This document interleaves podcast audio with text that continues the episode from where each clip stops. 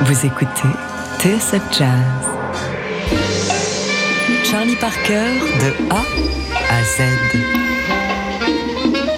1920-2020, TSF Jazz célèbre le centenaire de la naissance de Charlie Parker. E comme Earl Hines. En 1928, Earl Hines intègre comme pianiste le second Hot Five de Louis Armstrong. En décembre 1942, il engage dans son orchestre pépinière Charlie Parker, Dizzy Gillespie, mais aussi une certaine Sarah Vaughan, ainsi que Billy Eckstein qui par la suite emmènera tout ce beau monde avec lui parce que l'orchestre ne sonnait pas suffisamment bop. Il n'empêche que Charlie Parker s'est bien plus épanoui chez Earl Hines que dans l'orchestre de Jay McShann, où il avait fait ses premières armes à Kansas City.